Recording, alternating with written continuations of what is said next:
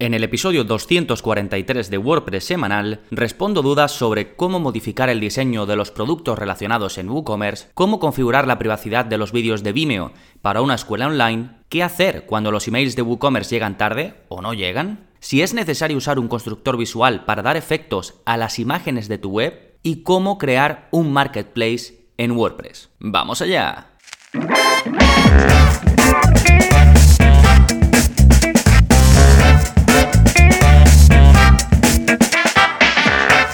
Hola, hola, soy Gonzalo de gonzalonavarro.es y bienvenidos a WordPress Semanal, el podcast en el que aprendes WordPress de principio a fin, porque ya lo sabes, no hay mejor inversión que la de aprender a crear y gestionar tus propias webs con WordPress. Y este es un episodio de preguntas y respuestas, suelo hacer uno al mes. En este caso es la recopilación de diciembre de 2020 y básicamente lo que hago es eh, recoger preguntas que los que estáis suscritos me hacéis a través de la parte de soporte y las comparto pues con, todos vosotros los oyentes porque eh, estoy seguro de que muchas de ellas os pueden ayudar. Antes que nada, este es el episodio 243, así que si vais a gonzalonavarro.es barra 243, vais directamente a las notas del episodio. Los beneficios de esto es que vais a poder leer un esquema de lo que voy hablando, vais a poder ver las preguntas em, que voy mm, a, contestar ahora, los enlaces que pongo eh, debajo de cada pregunta, que básicamente lo que te dan es la solución o, una forma de arreglar el problema que tenéis. Así que sobre todo para este tipo de episodios en los que hay eh, mucho contenido que comparto, pues eh, os viene bien tener ese acceso rápido a, todas las notas del episodio. Bien, antes de ello vamos a ver otra cosa que también tenéis disponible directamente si vais a las notas, que es lo nuevo, las novedades en gonzalonavarro.es, que en este caso es el vídeo 194 de la zona código. La zona código es donde voy compartiendo vídeos en los que os enseño a modificar el aspecto y el funcionamiento de vuestra web sin utilizar plugins. Esto si estáis suscritos, todos tenéis acceso a los 194 eh, vídeos que ya hay publicados y como digo, este último está enfocado a que aprendáis a crear destacados utilizando simplemente el editor de Gutenberg y un poquito de CSS. Estos destacados os pueden servir eh, para poner cosas importantes en los artículos del blog o romper un poquito la monotonía de todo texto, todo eh, título y texto, imagen, ¿no? Pues podéis poner eh, por ejemplo, una cajita destacada donde, no sé, pongáis alguna llamada a la acción que queráis poner o un trocito de, vuestro contenido que sea importante. También os puede valer para eh, landing pages también, para hacerlas más bonitas o hacer una parte que destaque más. Eso, digamos, lo positivo, entre comillas, pero también lo podéis usar. Podéis tener como distintos tipos de destacados. Uno para cosas importantes a lo mejor, otro para cuidados, ¿no? Mm, cuidado con esto, ¿qué tal? ¿no? Imagina que yo, por ejemplo, publico un tutorial y digo, y en un destacado como con peligro así, ¿no? Que lo puedo poner como en rojo para que llame la atención, digo, muy importante que hagáis una copia de seguridad porque si no podéis perder, tal, tal, tal, ¿no? Pues ese tipo de casos. Y con Gutenberg ya se facilita esto porque tú puedes darle, puedes crear, por ejemplo, un, un párrafo y darle un fondo, un color de fondo, pues verde, rojo o lo que quieras. Pero claro, si ya le quieres poner a lo mejor eh, un texto delante que siempre aparezca, por ejemplo, que sea atención o destacado o lo que sea, lo puedes hacer a través de CSS. Si quieres redondear los bordes, lo necesitas hacer a través de CSS. Si quieres darle como una sombrita para que destaque más, también por CSS. Y eso es precisamente lo que os enseño, partir de algo que está ya muy bien, que es lo que te ofrece el editor de Gutenberg, y darle ese paso extra simplemente con unos retoquitos que ya veréis que son muy fáciles de implementar. ¿sí? Todo eso en el vídeo 194, como digo, eh, de la zona código. Si estáis suscritos tenéis acceso ya inmediato solo tenéis que ir a la parte de, snippets de código o, ir directamente a gonzalonavarro.es barra códigos. Sí, eso en cuanto a las eh, novedades, también tenéis el último curso que he publicado, que ya os hablé de él en el episodio anterior, que es el curso de Custom Post Types y taxonomías personalizadas, es decir, cómo crear contenido personalizado en WordPress. Más allá de entradas y páginas, más allá de categorías y etiquetas, crear tus propios tipos de contenido y tus propias formas de categorizarlos. Es un vídeo enfocado a implementadores, no tenéis que saber programación porque utilizamos un plugin para hacer todo ello. Incluso si eres desarrollador, eh, como, como expliqué en el vídeo anterior, yo te recomiendo, o yo al menos lo hago, te recomiendo utilizar este plugin porque facilita mucho la tarea y agiliza el proceso de crear tipos de contenido. Más allá de que después te cargues el plugin y trabajes solo con el código, que se puede hacer y también lo explico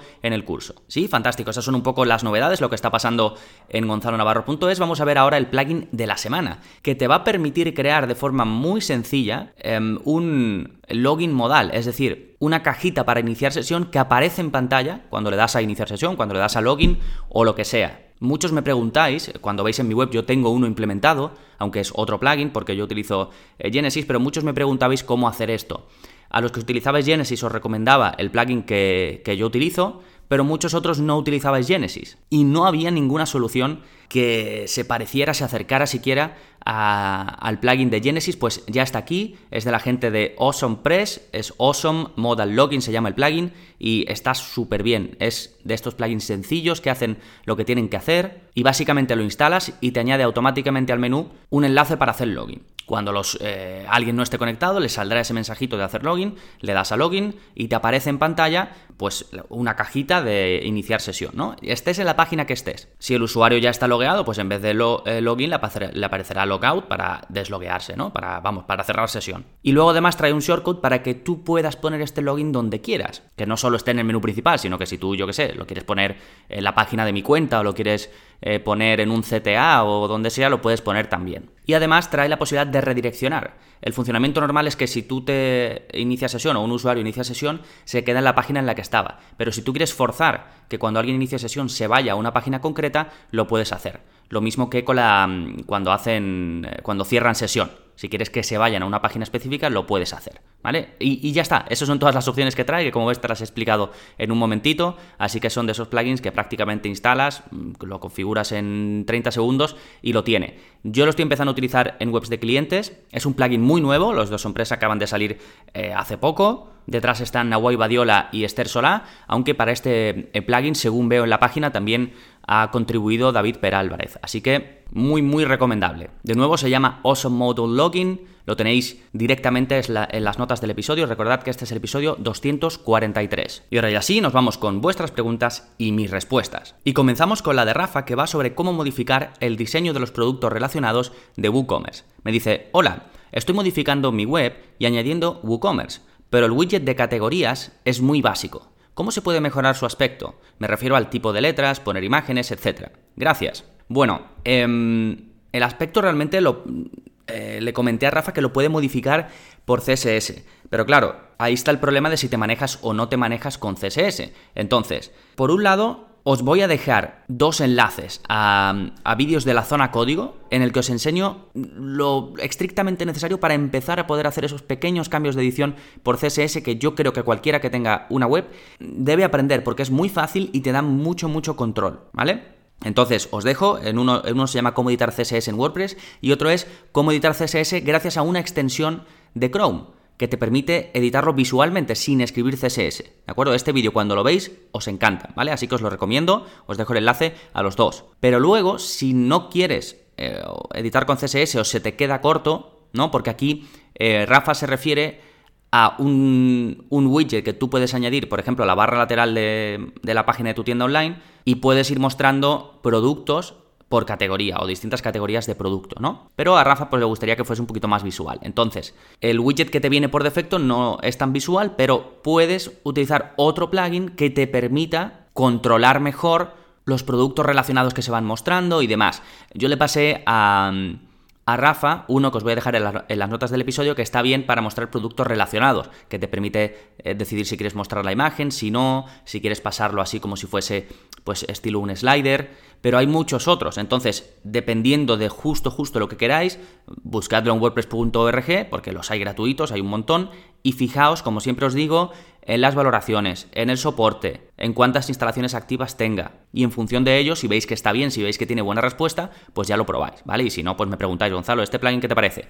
A través del soporte yo os ayudo, ¿vale? Pero es básicamente eso. Tienes el enfoque de tú mismo intentar modificarlo por CSS, a lo que de nuevo os animo mucho, porque de verdad que os vais a sentir que estáis mucho más en control cuando empecéis a hacer ese tipo de cambios. Y luego, si no podéis, pues no tenéis más remedio que instalar un plugin que tenga esas cosas que estáis buscando. Sí, os dejo em, los enlaces debajo de esta pregunta de Rafa y nos vamos ahora con la de Miguel Ángel, que me pregunta cómo configurar los vídeos de Vimeo para una escuela online. Me dice, buenos días Gonzalo, vuelvo al ataque. Bueno, aquí he, cortado varias partes del email de, Miguel Ángel porque en, este en ese momento en el que me preguntó estábamos, hablábamos de más eh, temas y bueno, me explica un poco el, el proyecto en el que estaba trabajando, pero me voy directamente a sus preguntas. La primera es, ¿qué opción de privacidad pones en Vimeo para los cursos? Para que se vean en la página pero que no sean públicos. Y luego me dice que sus clientes quieren limitar el acceso a la escuela online que tienen a que se visualicen en dos dispositivos eh, los vídeos, ¿no? Y me pregunta que cómo se hace esto y si se podría saber de alguna manera si hay un uso fraudulento de los vídeos. ¿sí? Y bueno, y aquí me explica un poco de su experiencia eh, que tuvo en una empresa y cómo estaban muy preocupados de la privacidad y que él tiene un poco sentimientos encontrados, ¿no? Porque también puede ser una buena estrategia para crecer. Bueno, en definitiva, eh, me termina diciendo, bueno, a ver si me puedes ayudar como siempre. Muchas gracias, un abrazo. Bueno, gracias a ti, Miguel Ángel. Miguel Ángel tiene aquí dos dudas bastante típicas cuando se crean em, una escuela online basada en vídeos y es cómo controlar que esos vídeos solo se vean en la plataforma que se está creando y por otro lado, cómo limitar el acceso de un usuario, ¿no? Que no se pueda, por ejemplo, comprar, eh, imagínate, una suscripción y que pueda acceder todo el que tenga ese usuario y contraseña. ¿De acuerdo? Aquí eh, voy a empezar por, por, la primera parte, por la de los vídeos en Vimeo. Eh, cómo configurarlo para que solo se pueda mostrar o solo se puedan ver en una página concreta y que no se puedan descargar y demás, ¿no? Bien, yo eh, en mi web utilizo Vimeo, efectivamente. Entonces, Vimeo tiene una configuración en la parte mm, de privacidad que le puedes poner en qué dominios se puede reproducir ese vídeo y en qué dominios no. Entonces, ¿qué es lo que yo hago? Bien, lo primero que hago es que el vídeo en cuestión no pueda aparecer en Google no puede aparecer ni siquiera en Vimeo, no puede aparecer en ningún lado. Eso por un lado. Y luego, en los ajustes generales del vídeo, es decir, tú abres el vídeo y tienes una parte de ajustes y que pone general. Ahí vas a ver una opción que pone dónde puede insertarse ese vídeo. Tienes que seleccionar la opción de en dominios específicos y escribir el dominio de la web en la que quieres que se reproduzca. Si es en más de una web, porque hay veces que se usan los vídeos para distintas eh, plataformas, puedes poner más dominios, ¿eh? ¿Sí? Tened en cuenta que para cuando vais a trabajar con Vimeo en una escuela online y demás, necesitáis un, un, plan de pago. ¿eh? El gratuito no os va a servir para esto porque no vais a poder controlar tanto todo esto de la privacidad y además eh, ya hubo revuelo hace tiempo porque decían que si te pasabas de X reproducciones te iban a cobrar, demás, no sé qué, porque te estabas aprovechando. En fin, eh, si vais a hacerlo de forma profesional, contratad uno de los planes de pago o utilizar otra opción, ¿de acuerdo? Yo en mi caso uso Vimeo y así es como, como lo, lo, tengo, ¿vale? Luego, por supuesto, tienes la opción de que el vídeo se pueda descargar, que no se pueda descargar, todo eso, por supuesto, pues marcar que no, ¿sí? Y luego está el tema de la piratería, que, mm, a ver, es lo típico, ¿no? Si tienes que empezar a preocuparte por la, por la piratería es porque te está empezando a ir muy bien y al final un vídeo o cualquier contenido siempre puede ser pirateable si la gente se lo ocurra. Por ejemplo, pues puede grabar eh, la pantalla, puede grabar con un móvil el vídeo o lo que sea, ¿no? Sí, pero bueno, dicho esto, eh, Vimeo, como, como, os digo, tiene la opción de evitar la descarga normal, así que eso lo podéis evitar como digo. Y luego, lo de limitar las cuentas, depende del, del, plugin que estés utilizando. Tienes la opción en el propio plugin, en los ajustes, de decir si un usuario de una escuela online o de, un, o de una suscripción específica puede estar conectado eh, más de una vez o no. Pero eso no lo traen todos los plugins. Entonces, primero, dependiendo del plugin que utilices, lo puedes mirar o, o, sea, puedes ver si tienes la opción o no tienes la opción. Y en el caso de Miguel Ángel no la traía. Eh, Miguel Ángel utilizaba LearnDash y no traía esa opción. Entonces, ¿qué se puede hacer? Pues puedes, a través de código, yo creo que es lo mejor, establecer que no se pueda compartir el login, es decir, que no se pueda utilizar en más de un sitio a la vez. Y para esto tenéis el vídeo 147 de la zona código, donde os enseñé a hacerlo por código y es muy sencillito, copiáis, pegáis el código y lo tenéis. ¿Sí? De todas formas, os dejo el enlace al vídeo en cuestión. Como digo, otras soluciones, eh, por ejemplo, mm, em, la extensión de Recurring Payments, de pagos recurrentes para EDD, tiene la opción de decidir si quieres que más de una persona pueda estar a la vez o no. Eh, si no recuerdo mal, Restrict Content Pro también. Así que primero revisadlo en los ajustes del plugin o buscadlo en Google o, preguntadme a mí. Y si veis que no, pues ya podéis aplicar una medida como esta eh, por código, que está muy bien, ¿de acuerdo? Fantástico, pues nos vamos ahora con la tercera pregunta que es de Antonio y que va sobre qué hacer cuando los emails de WooCommerce llegan tarde o no llegan. Me dice, hola Gonzalo, quería preguntarte una duda sobre WooCommerce que necesito resolver urgentemente. Lo he buscado en Google pero no encuentro nada.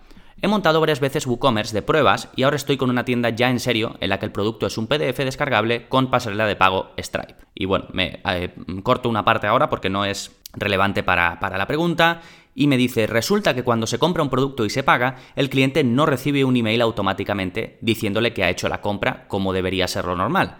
En el administrador de Woo, el pedido queda como completado y no envía el email. Te paso un pantallazo para que veas que está bien configurado. Y efectivamente aquí Antonio me pasaba un pantallazo de los ajustes de correo electrónico de WooCommerce, que por cierto os dejo un enlace para enseñaros cómo configurarlo, y efectivamente lo tiene configurado, lo tiene habilitado, vamos. Y me sigue, me continúa diciendo, ¿a qué es debido? Otra cosa que me ha parecido entrever es que Woo manda ciertos mensajes con mucho retraso. El que recibe automáticamente el administrador avisando de una nueva compra es instantáneo, pero he visto que otros no. ¿Tendré que meter mano al cron y hacer que SiteGround lo gestione? Gracias de antemano, Antonio. Bueno, gracias a ti, Antonio. Em, a ver, esto de los correos se pasa muy a menudo y más que el cron, que, que, puede ser, si la web no tiene mucho tráfico, puede ser que el cron no, no esté funcionando muy bien, porque el cron de WordPress funciona dependiendo de o sea, se activa cuando hay visitas, si no hay visitas eh, no se activa, entonces se puede retrasar. Pero más que eso, yo lo que haría es mejorar el envío por defecto de WordPress. Y para ello hay muchos plugins, pero os voy a dejar uno que, os recomiendo, se llama WP Mail SMTP. Y ahí lo que haces es eh, configurar para que los emails se envíen desde tu servidor o desde Gmail si quieres incluso, o desde otro servicio que quieras contratar. ¿De acuerdo? Así, en lugar de dejarlo a WordPress, que se envíen desde WordPress, lo haces desde un servicio tuyo. ¿Sí? Es bastante sencillo de configurar y hay muchos tutoriales ahí sobre cómo hacerlo y esto es algo muy, muy, muy, muy habitual, ¿eh? el hecho de que no funcione ni que haya que configurar el envío desde otro lugar, ¿no? ya sea de tu servidor, desde tu hosting o como digo, puedes contratar un servicio especializado para los envíos. Algunos, hay algunos gratuitos. ¿eh? Y luego os voy a dejar un enlace a una página de documentación de WooCommerce donde ponen eh, preguntas frecuentes sobre los problemas con los emails, porque como digo, es muy, muy, muy habitual por si hay algún caso que no es a lo mejor el que está comentando Antonio ahora específicamente, ahí están contemplados prácticamente todos los casos y cómo darle solución. ¿eh? Os ponen plugins, por ejemplo, para ver si los emails efectivamente se están enviando, pero eh, pues a lo mejor están llegando a spam o lo que sea. O explican cómo funciona todo esto del envío de emails en WordPress. En fin, está bien para, pues eso, echar un vistazo y empaparse bien de todo esto. ¿Sí? Por cierto, em, esta pregunta específica de Antonio es para WooCommerce, pero a veces, a veces también pasa con los emails de WordPress normal, con los de em, si se ha perdido la contraseña, con lo de si hay un nuevo usuario o lo que sea. También a veces pasa que no se envían o que llegan tarde o lo que sea. En esos casos también os recomiendo que cambiéis la configuración de los correos para que se envíen, como digo, desde otro servicio que no sea específicamente desde WordPress. ¿Sí? Fantástico. Dejamos la pregunta de Antonio y nos vamos con la de Elena, que es la cuarta, y que me pregunta si es necesario Elementor para dar efectos a imágenes en WordPress. Me dice, hola Gonzalo, tengo varias dudas sobre cómo realizar algunos cambios a través de GeneratePress. He visto el curso varias veces, pero me he atorado en algunas cosas. Aunque la info está súper bien detallada, no sé cómo hacerlas. No sé si resuelves este tipo de preguntas o más bien dudas generales. Bueno, em, y, vamos con las preguntas em, de Elena. La primera es, me dice, no tengo claro cómo tocar la luminosidad de la imagen subida para el header de toda la web.